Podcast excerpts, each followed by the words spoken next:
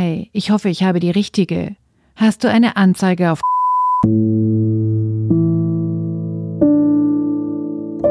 Ja, Barbara, diese Nachricht hast du heute bekommen und was es damit auf sich hat, das erfahren wir gleich.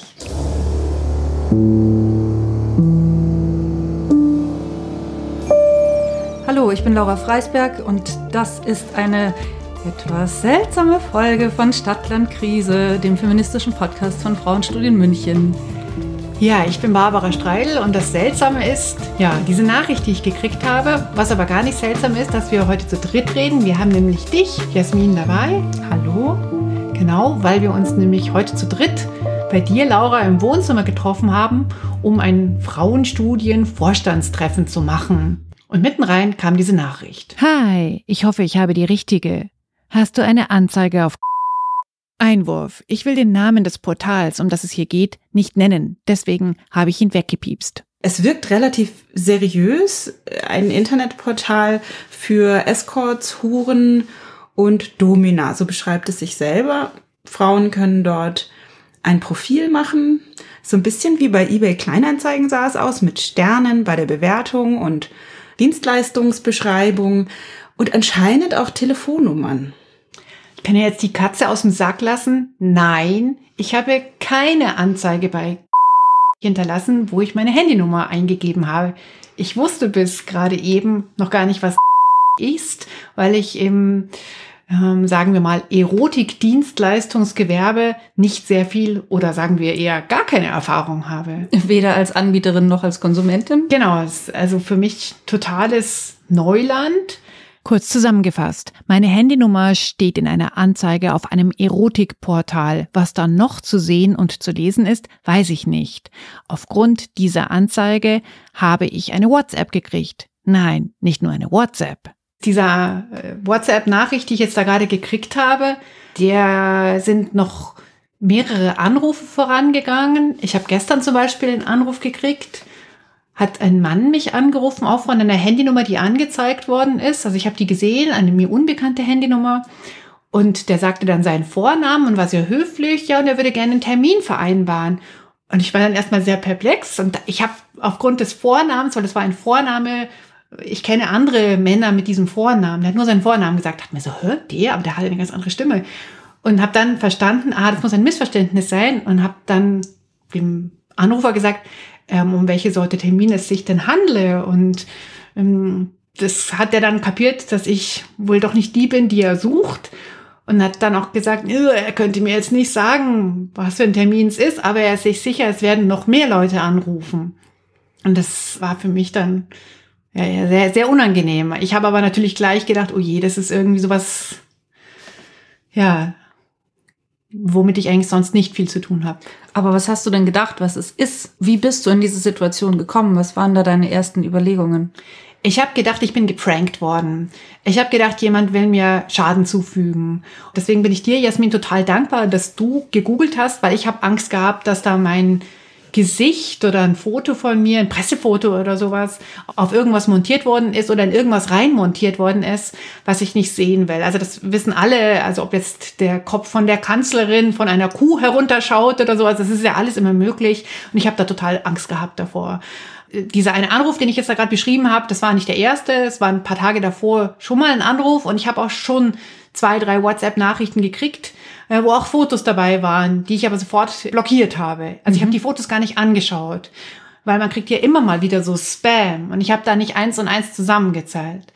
Aber als mir dann klar geworden ist, okay, da hat wirklich jemand meine Telefonnummer, weil der Typ, der mich da gestern angerufen hat, den habe ich gesagt, ja, können wir mal nochmal die Nummer vergleichen? Vielleicht haben sie sich einfach nur verwählt. Mhm. Und dann hat der mir einfach mal eine Telefonnummer vorgelesen und hat gesagt, ja, die habe ich aus dem Internet. Und das war dann schon bedrohlich. Und was das mit mir gemacht hat, ist, ich habe echt fünf verschiedene ätzende Albträume in einer Nacht gehabt, wo mir ein Mann Gewalt angetan hat. Also ich habe in der Nacht so richtig gespürt, wie jemand meine Haare gepackt hat und mich an den Haaren so gezerrt hat. Da war aber halt niemand in Wahrheit. Mhm. Ich habe einfach nur im Bett gelegen und geschlafen. Und das, obwohl diese ganzen, also ich habe jetzt diese WhatsApp vorgelesen, da war ja jetzt nichts Gewalttätiges, das war ja eigentlich sehr höflich. Also wir hatten in der Autofahrt hierher auch kurz drüber gesprochen und da habe ich auch schon darauf getippt, dass es vielleicht ein Zahlendreher von einer Frau ist, die dort eben ein Profil hat.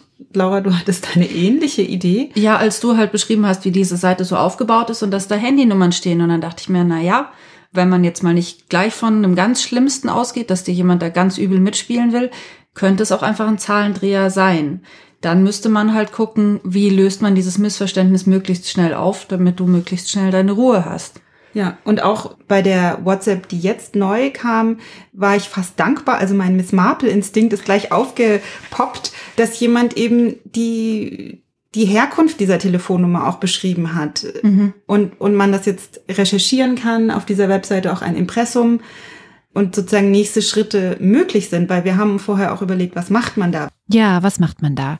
Ich habe an die im Impressum von dem Portal angegebene Adresse, es ging alles über ein Kontaktformular, eine Nachricht geschrieben, den Fall kurz geschildert und darum gebeten, dass meine Telefonnummer aus dieser Anzeige rausgenommen wird. Ein paar Tage später habe ich eine Antwort gekriegt, die mir sehr wie eine automatisierte Antwort vorgekommen ist. Dort hieß es, das wäre keine gute Sache, die mir widerfahren sei. Ich wurde geduzt und dass entsprechend der Richtlinien des Portals gehandelt werden würde.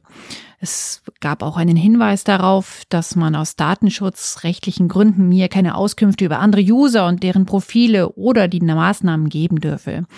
Ich wurde auch darauf hingewiesen, ich könne doch bei der Polizei über das Internet einen Strafantrag wegen Datenmissbrauch stellen. Da wurde mir dann auch ein Link genannt. Und natürlich ist mir dann eingefallen, dass ich doch schon mal so etwas erlebt habe, vor vielen Jahren. Tatsächlich hatte ich so etwa vor 20 Jahren äh, anonyme Anrufe. Das war ja vor 20 Jahren die Zeit, da gab es ja noch gar kein WhatsApp und es gab natürlich ein Internet, aber da schrieb man sich E-Mails oder so, aber die ganzen sozialen Netzwerke, die waren ja noch gar nicht da. Und ich habe Anrufe gekriegt. Ich habe damals alleine gewohnt und ich bin immer, wenn ich nach Hause gekommen bin und bei mir das Licht angemacht habe, dann hat das Telefon geläutet. Das war halt total bedrohlich. Und diese Person, es war eine männliche Stimme, die mich angerufen hat, die kannte sowohl meine Mobilnummer, ist übrigens dieselbe, Mhm. Und auch meine Festnetznummer ist übrigens auch dieselbe. Mhm. Und das hat mir sehr Angst gemacht, obwohl diese männliche Stimme mich nicht bedroht hat. Deswegen weiß ich das so genau. Ich bin nämlich damals zur Polizei gegangen. Mhm. Und die haben gemeint, ja, sie können jetzt eigentlich nichts machen. Ich könnte natürlich beim Telefonanbieter eine sogenannte Fangschaltung etablieren. Das habe ich dann nicht gemacht, weil die Anrufe dann einfach irgendwann aufgehört haben. Und die, diese Anrufe waren inhaltlich eher so Komplimente. So jemand hat mir ähm, gesagt, ich würde dich so gerne mögen oder du bist so. Ich, ich weiß jetzt gar nicht mehr so genau den Wortlaut, aber eher so, das war also jetzt keine Bedrohung, überhaupt nicht. Aber dieses Setup, du kommst nach Hause und machst das Licht an und dann klingelt dein Telefon. Das hat was das unfassbar bedrohliches. Sehr unheimlich. Ja, das ist unheimlich. Und genauso unheimlich ist es, wenn mir total unbekannte Männer mir Nachrichten schreiben, auf mein Telefon oder mich anrufen und mit mir einen Termin vereinbaren wollen. Ein Termin, der einen erotischen Hintergrund hat. Das war unmissverständlich klar in den Anfragen. So, wer macht das? Wer steckt da dahinter? Wer ist Täter, Täterin? Die Täter sind ja eben nicht die Menschen, die dich dann für einen Termin anfragen, weil die machen das ja wahrscheinlich in dem Glauben, dass du halt was anbietest. Genau, es ist ein Dienstleistungsjob ja. sozusagen. Wobei ich mir auch denke, ich will dann nicht unbedingt wissen, was die für Fotos schicken. Genau. Vielleicht über ihre Ausstattung oder so. Sehr oh. wahrscheinlich. Ja, äh, wollen ja. wir nicht. Ja. Genau. Ja, ist nicht mein Gewerbe. Genau. Also ich für jemand anders genau das Richtige, für mich aber eben halt auch nicht. Deswegen gebe ich da aber auch keine Anzeige auf. Aber ich finde es spannend, dass du die Frage nach dem Täter aufwirfst, weil wenn es kein Zahlendreher ist. Genau. Du hast gesagt, du hast eine Vermutung, wer das sein könnte. Ja, und ich habe also länger darüber nachgedacht. Also es ist ja jetzt nicht das erste Mal, also das, wo wir uns jetzt treffen, sondern das geht ja schon so ein paar Tage. Und ich habe so verschiedene Szenarien mir durchgedacht. Also einmal habe ich mir durchgedacht, vielleicht ist es ein Algorithmus, der einfach geklaute Handynummern einfach in so eine random generierte Anzeige einspeist, um zum Beispiel Traffic zu erzeugen.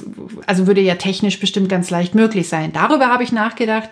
Kann ich mir aber irgendwie gar nicht vorstellen. Dann habe ich mir gedacht, vielleicht ist es sowas, mh, Frauen, die in der Öffentlichkeit stehen, einfach eine reinwürgen. Also Margarete Stokowski zum Beispiel, die sehr radikale Äußerungen oft in der Öffentlichkeit, also politisch radikale oder feministisch radikale Äußerungen tätigt und auch viele Anfeindungen darüber kriegt, die kriegt mit Sicherheit ganz andere Nachrichten als jetzt das, was ich vorgelesen habe. Das hat sie auch immer wieder öffentlich gemacht. Ja. Genau, ähm, aber Frage, also die ist Spiegelkolumnistin. Genau. Ähm, aber das wäre ja auch eine sehr verdrehte Methode, um jemanden auf die Nerven zu gehen. Genau, oder? da kannst du jemandem einfach nur auf die Nerven Ja. fallen, ohne Bedrohung. Also das ist halt eben nicht Hate Speech, also Hassrede, ähm, sondern das, du, du sind genau wie jemanden irgendwie eine Pizza bestellen und dann wird die da hingeliefert und so, ich habe ja gar keine Pizza bestellt, ja, oder so wie so Klingelputzen, ja, so Nerven halt. Jemand würde dich dazu nötigen, auf eine komische Art deine Telefonnummer zu wechseln. Genau, das zum Beispiel ist ja dann schon. Also wenn ich jetzt Ja. jeden Tag 20 solche Nachrichten kriege oder jede Stunde ruft mich jemand an, ist das ja schon was, was man sich überlegt. Und eine Handynummer wechseln ist ja lästig. Ja. Also extrem lästig mit Aufwand verbunden. So, und die dritte Überlegung ist, dass ich darüber nachgedacht habe, wen könnte es geben, ähm, der oder die mir also auf die Nerven fallen will, Schaden ähm, zufügen will. Und tatsächlich ist mir jemand eingefallen, der vor langen, langen Jahren zu meinem Kreis gezählt hat, aber seit ungefähr 20 Jahren einfach weg ist aus meinem Radar und in den letzten vier Wochen auf eine irgendwie überraschende Art und Weise in der Peripherie wieder aufgetaucht ist. Also ich will jetzt nicht so viel über den, den äh, Menschen, den ich da meine, erzählen, weil wenn der jetzt nichts damit zu tun hat, ist das ja auch irgendwie wieder scheiße, den irgendwie anzuschuldigen. Aber ich habe schon darüber nachgedacht, wen kann ich mir vorstellen, der mir da eine, irgendwie eine reinwürgen will. Und das ist natürlich schon eher jemand, ich habe an einen Mann gedacht, ich habe nicht an eine Frau gedacht. Vielleicht ist es ja falsch. Also Frage an euch, wen könnt ihr euch vorstellen, der eure Telefonnummer mit irgendeiner Anzeige bei einer Erotikdienstleistungs-Website angibt? Ist das eher eine Freundin, mit der man nichts mehr zu tun hat oder irgendwie ein verschmähter Ex-Freund oder ein blöder Kollege oder wer macht sowas? Tatsächlich würde ich fast eher auf so Kollegen oder so tippen aus Was? irgendeinem. Ja, komisch. Weil Ex-Freund, denke ich, der würde vielleicht viel härter. Also wenn jemand den Schritt macht, irgendwie doch noch härter oder es ist nicht gut durchgedacht. Es wirkt, also, also wenn es ein, ein Prank ist, wirkt es so komisch nicht durchgedacht, weil diese Männer ja auf eine Art sehr höflich bei dir anfragen. Es ist trotzdem unangenehm. Ja, total. Und, und wenn diese Person Barbara gut kennt und weiß, dass das bei ihr vielleicht sogar solche Albträume auslösen kann, dann ist das ja auch eine Art von weird Aufmerksamkeit generieren, was dieser Person aus der Vergangenheit dann vielleicht einfach als Vorstellung schon Spaß macht, dass Barbara sich jetzt, sich jetzt Ja. überlegen muss, wie ist mir das passiert?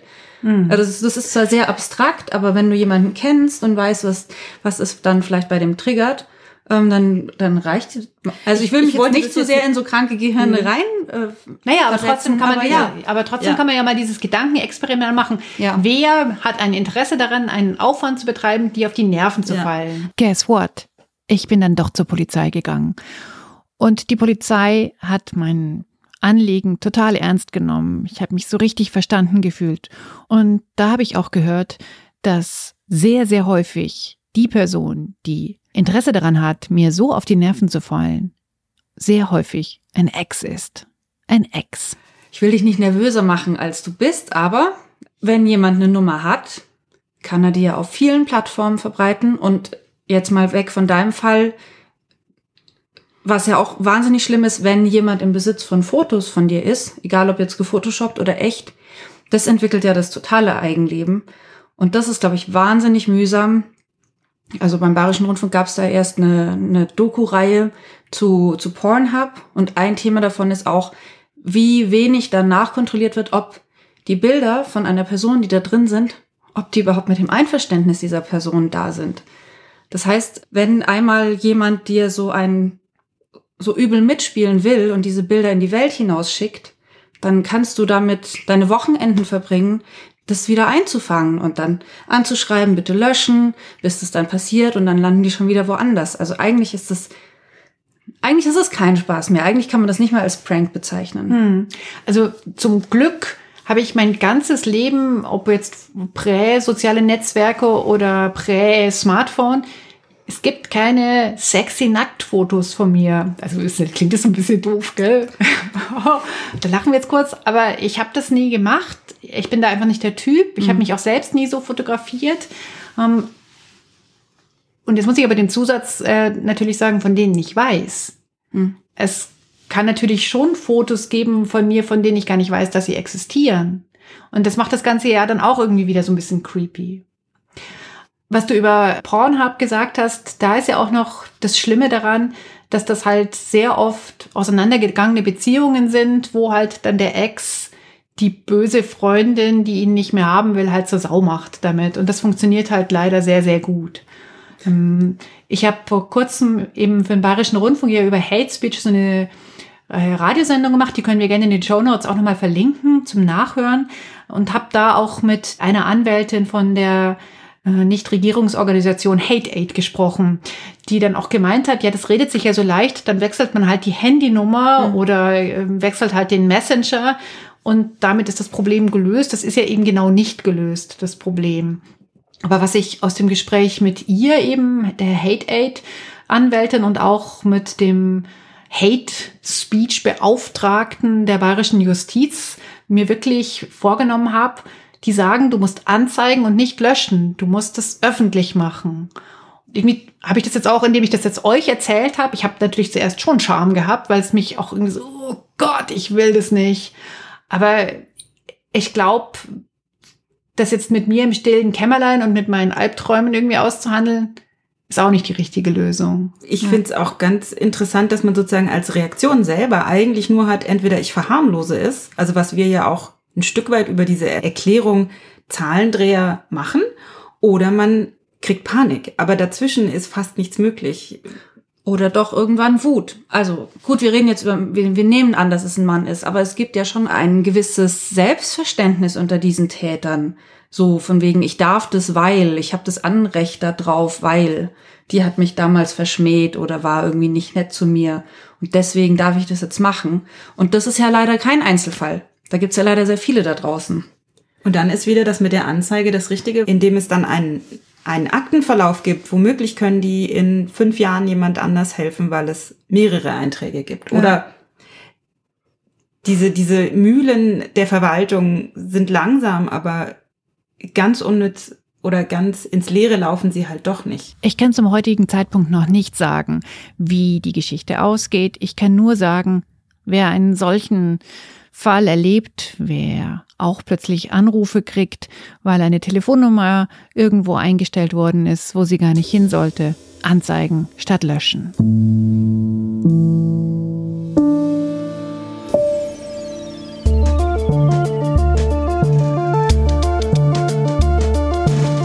Feedback, Kommentare und Ideen, Anmerkungen und so weiter schickt sie uns gerne. Ihr könnt Kommentare hinterlassen, auch Sternchen, Likes und was es sonst noch so gibt auf den Podcast-Portalen oder ihr schreibt uns eine E-Mail an podcast.frauenstudien-muänchen.de. Ach ja, wir nehmen auch euer Geld. Wir lassen uns gerne als Verein Frauenstudien finanziell unterstützen. Macht's gut, bis dahin.